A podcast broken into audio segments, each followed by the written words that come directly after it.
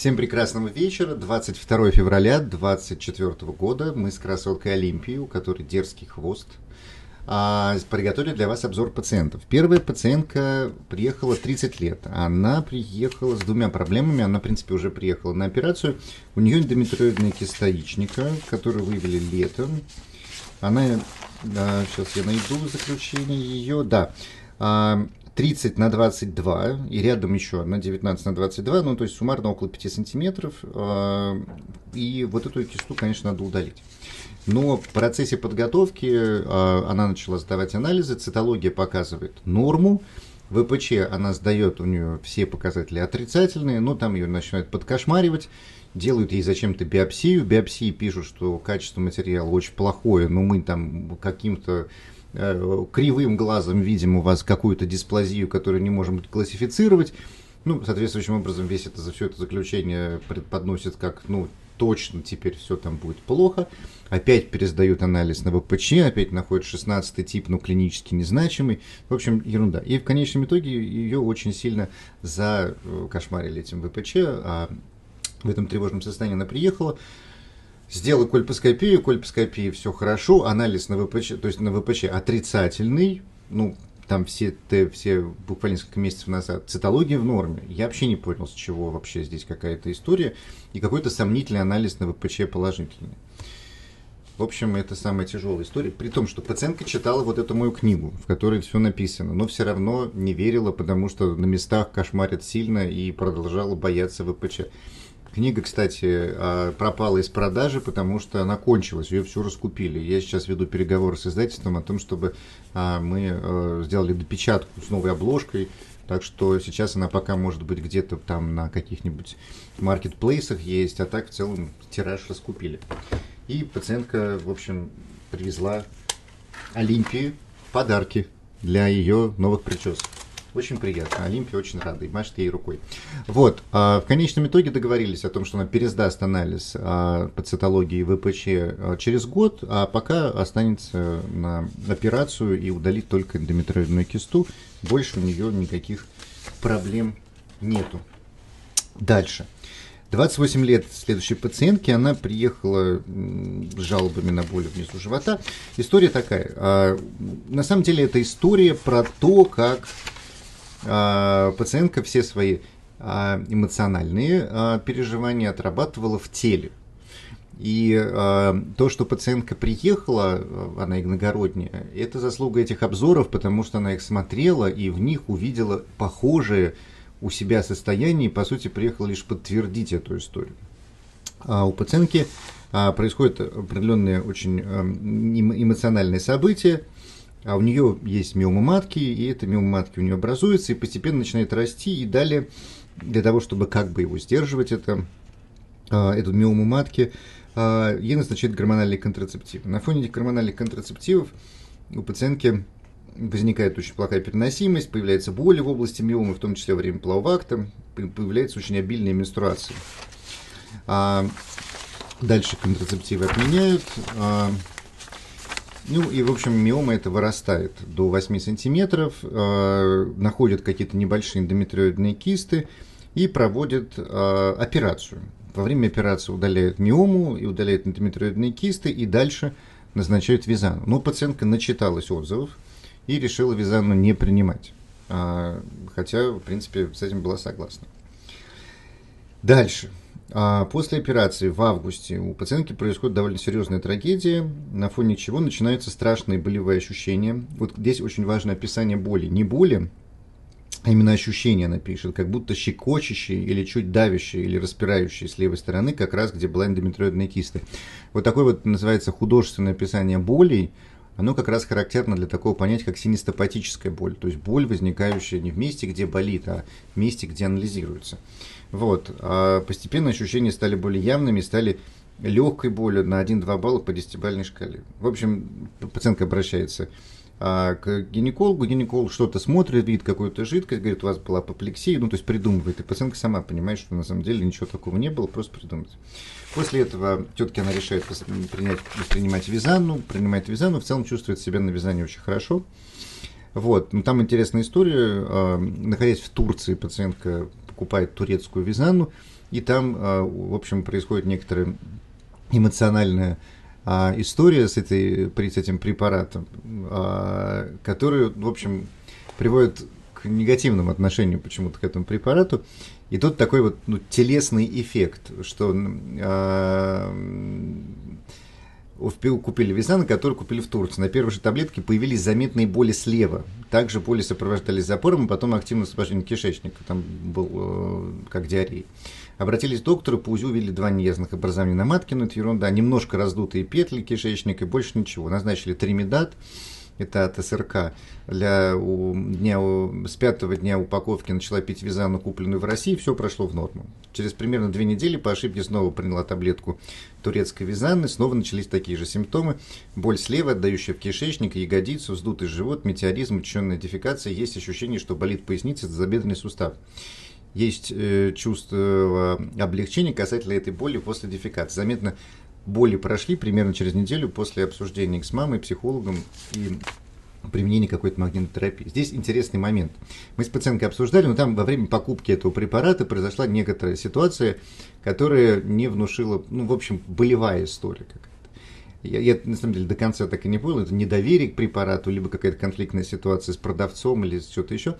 Ну, в общем, дело в том, что к этому препарату появилось недоверие. И вот это недоверие проявилось в теле сначала реакции в виде СРК, ну то есть э, неправильной работы кишечника, и вторично она как бы привела вот это вот вздутие живота, а, метеоризм а, это СРК, а вот появление боли а, поясницы тазобедренном суставе это фибромиалгия, это еще один соматоформное расстройство. Вот, и которые прошли на фоне просто разговора с психологом и с мамой и успокоения и всего остального.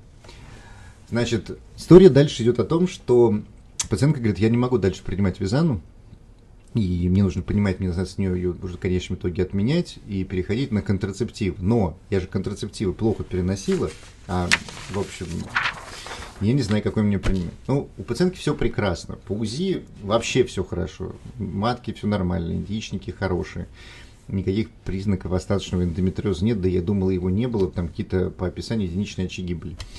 А я говорю, вообще у меня можно не пить визану, все хорошо. И вот все ваши вот истории, ваших реакций, этими обильными кровотечениями на фоне контрацептивов а, в матке, вот это интересная реакция на, а, с негативным отношением к турецкой вязанию, и вот потом вот эти боли и все остальное. История о чем? Вот мы смотрим события жизни и телесные проявления, и пациентка все пропускает через тело. И вот так это работает. И поэтому дальше а, я говорю, вы можете продолжать пить визанну, потому что она говорит, что я вижу в вязании как бы решение определенной проблемы и чувство там завершенности. И мне хорошо на ней, в отличие от контрацептивов. Можете не пить их, можете пить контрацептивы только с другим ощущением э, внутри себя. Но в целом показаний к продолжению значения пить визаны нету. И здесь и как бы я ей объяснил о том, что с учетом таких э, реакций тела можно и в положительную сторону ими управлять. Ну, то есть, наоборот, пить визанну и думать о том, что она еще и позволяет не менструировать, и экономить на прокладках, и чувствовать себя здорово, и распределять своим временем и всем остальным, и с радостью ее принимать. Также можно относиться к приему контрацептивов. Ну, конечно, здесь нужна когнитивно-поведенческая терапия, нужно отучивать использовать тело для решения своих эмоциональных задач. Вот такая интересная история. Э, я на этом примере хотел как раз показать, что даже вот а, какой-то немножко вот при таком, таком а, э, при такой структуре личности, когда все через тело, даже какое-то отношение к пачке с лекарственным препаратом может вызвать вот такие вот эффекты в теле. Представляете себе? Ну вот. 35 лет следующей пациентки, тоже интересная история, месячные начались, ходили, но потом прекратились. И у пациентки вот такая пачка исследований анализов, что с ней только не делали, а как ее только не лечили. И вот у нее последняя менструация была 462 а, дня назад, а, в 2022 году. С тех пор все, ничего не происходит.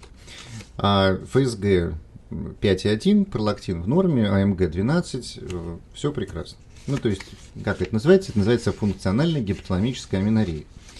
По УЗИ прекрасные яичники на, с яич, фолликулами, все хорошо.